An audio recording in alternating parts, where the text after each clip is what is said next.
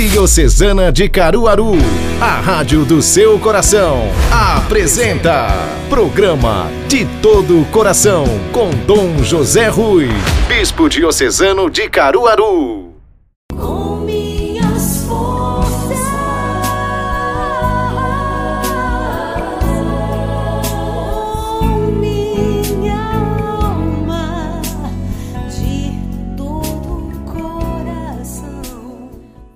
Olá, de todo o coração estamos iniciando mais um programa recheado da palavra de Deus, de muita espiritualidade e informação. E hoje estou num lugar muito especial, na paróquia de São Bento. Você sabe por quê?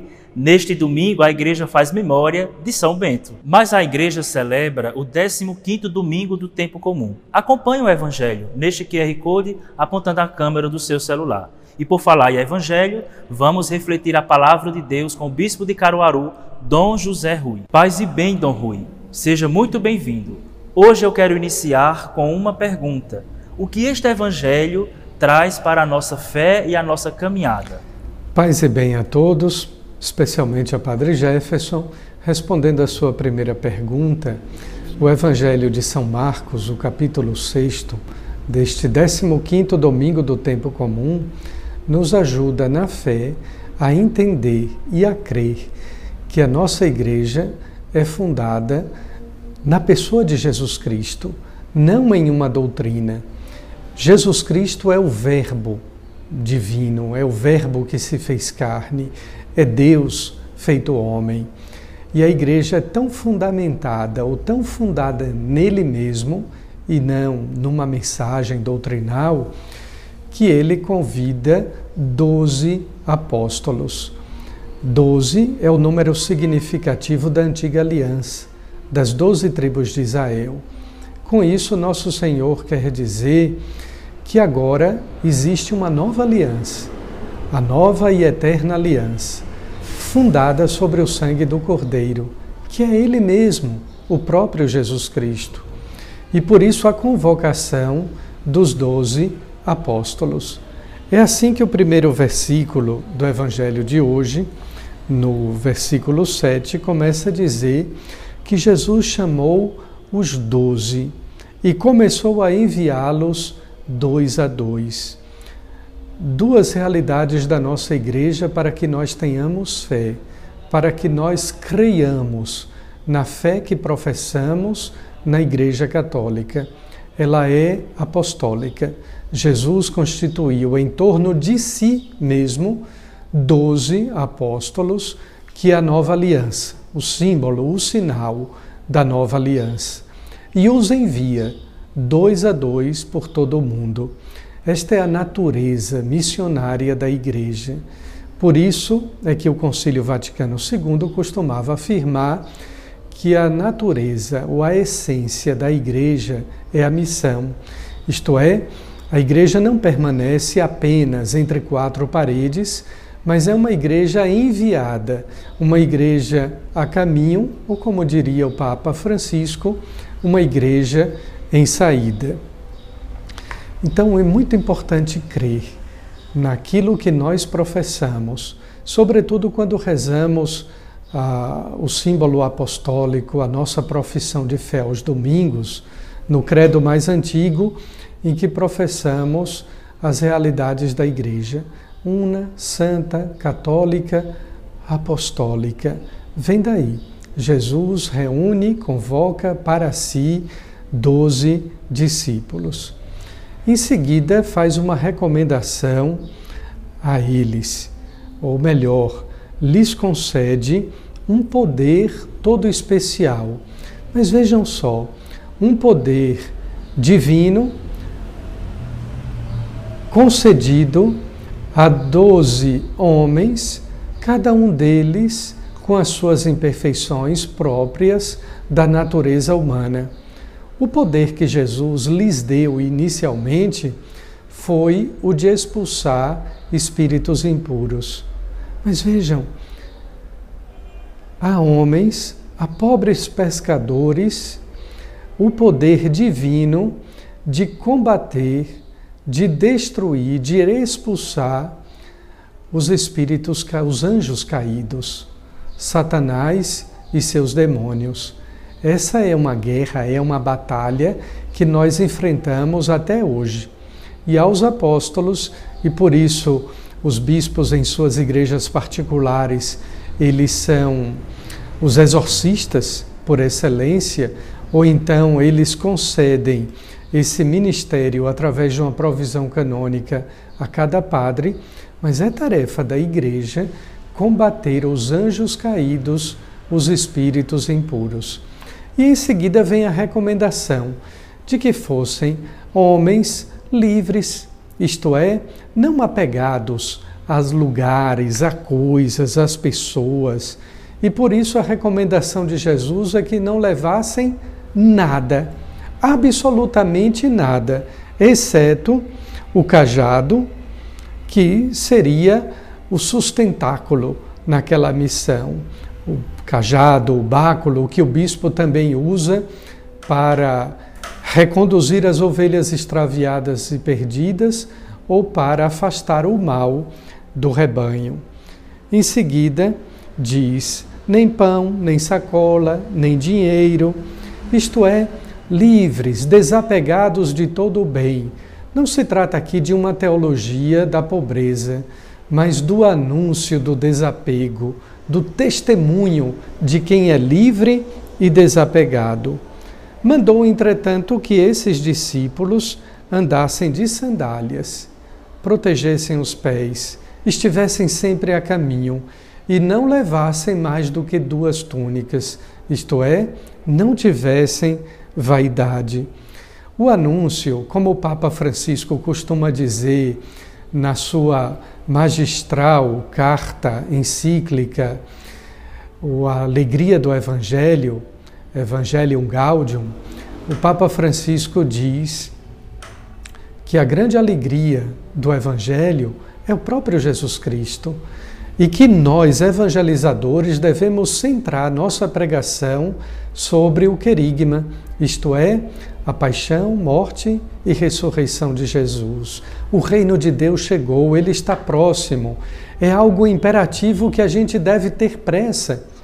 E por isso Jesus dizia aos seus discípulos: Aonde não fordes bem recebidos, sacudi a poeira dos pés e ides a outros lugares.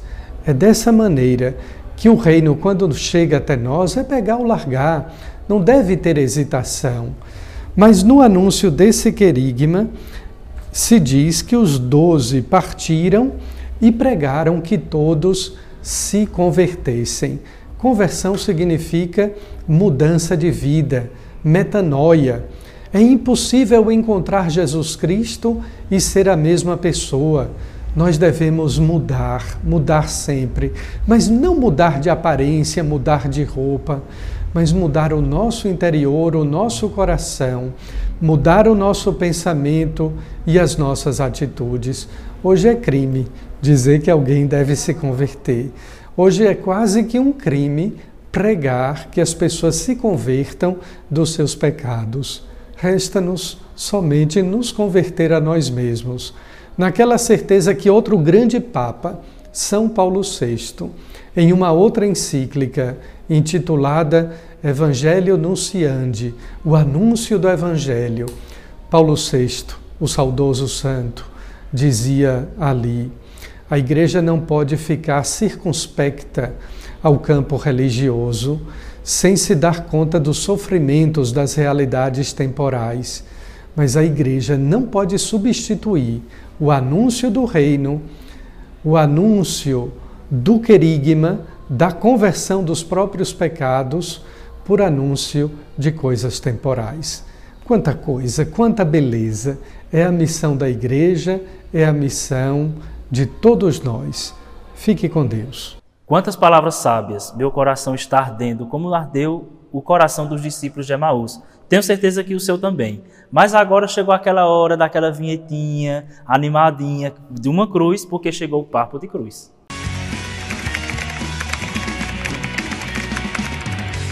Dona Lunara, semana passada você aprontou, viu? Quase quebra a mesa, cantou uma música agarrada em Santo Antônio eu quero mesmo ver o que você vai aprontar hoje.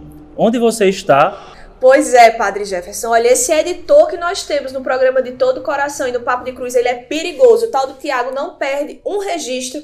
E o programa da semana passada ficou realmente muito engraçado. Ele me pegou de surpresa. Eu tava gravando um story pro meu Instagram pessoal e ele filmou e colocou no programa. Já pensou? Hoje eu tô aqui com dois jovens para a gente partilhar um pouquinho. Hoje não vai ter cantoria, hoje eu não vou cantar, mas a gente vai conversar um pouquinho sobre uma coisa super especial na igreja que muita gente acha que é só para o pessoal mais velho. A gente vai falar sobre devoção.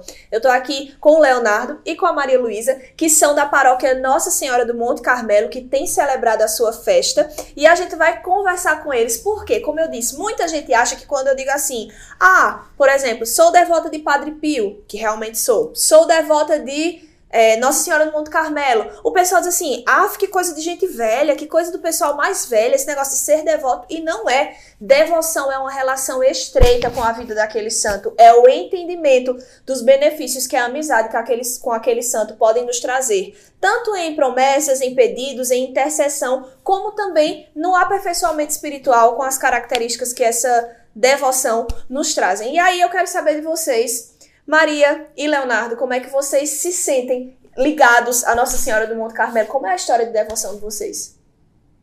Pode começar, qualquer um dos dois. É, a minha história com Nossa Senhora é uma verdadeira história de amizade. Eu enxergo muito a devoção como uma amizade com Nossa Senhora. É além de vê-la como mãe, vê-la também como amiga. E eu acho que é muito isso que nós, da juventude, a gente está procurando.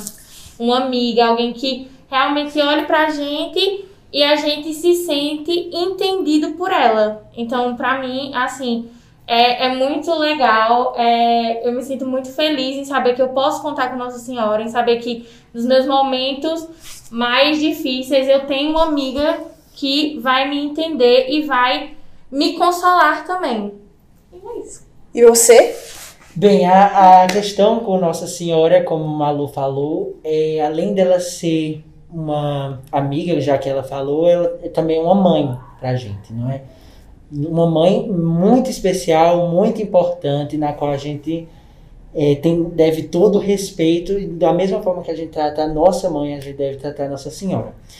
E daí a gente sabe que da mesma forma que a gente tem a nossa mãe lá, sempre nos ajudando na, nas, nos nossos erros, ela sempre dá um puxãozinho de orelha, Nossa Senhora também é dessa mesma forma ela trata a gente como um filho, ela está lá com o seu o colo sagrado, né, dando nosso, o apoio a todos nós. E é muito importante a gente ter essa devoção. Nós precisamos de jovens fervorosos na fé, na devoção à Nossa Senhora. É muito importante tudo isso, é, de ter realmente o respeito à Nossa Senhora, né? Não como outros pensam para aí que é uma mulher qualquer, alguma coisa do tipo, mas não, ela é uma mulher que deu seu sim e com o sim dela a gente conseguiu ter a salvação.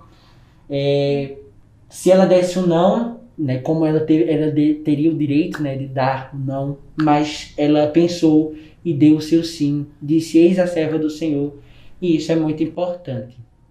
Isso aí, então, para vocês, uma breve história, uma breve partilha. Eu só quero tirar uma dúvida. Eu vi que tem aqui no bracinho da Malu uma cadeia de consagração à Nossa Senhora. Eu queria saber brevemente, né? A gente já está encerrando nosso quadro, mas eu queria saber a tua história de consagração.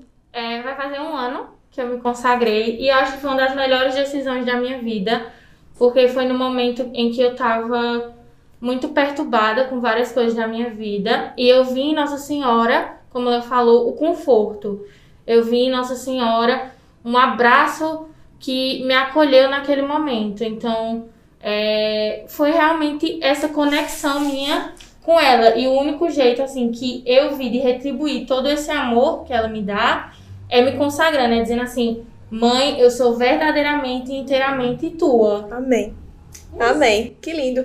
Então é isso para vocês, né, que pouco conhecem sobre a vivência realmente entregue dos jovens à igreja, a devoção, tá aqui apenas dois dos milhares e milhares de jovens espalhados por todo mundo que vivem de fato devoções que transformam a sua vida. E lembrando que você que está aí assistindo, jovem, também pode participar do nosso programa com alguma temática especial. É só conversar com a gente no Instagram da Diocese, a gente vê algum assunto, algum tema, ou ainda no meu Instagram pessoal e a gente marca para você estar tá aqui junto com a gente. Próximo sábado gente tá de volta. Tchau, tchau. Pois bem, estamos concluindo o programa de todo o coração, Mas antes, vamos ver o que vai acontecer na Diocese de Caruaru nesta semana. Neste sábado, a Diocese de Caruaru comemora dois anos da nomeação de Dom José Rui como seu quinto bispo. Ele vai presidir a Santa Missa na paróquia Nossa Senhora do Monte Carmelo, em Caruaru. Neste domingo estarei ao vivo, a partir das 6 horas da manhã, no canal do YouTube da Diocese de Caruaru e também no rádio. Durante o programa, vamos ter a missa da Catedral. E tem mais recados para vocês.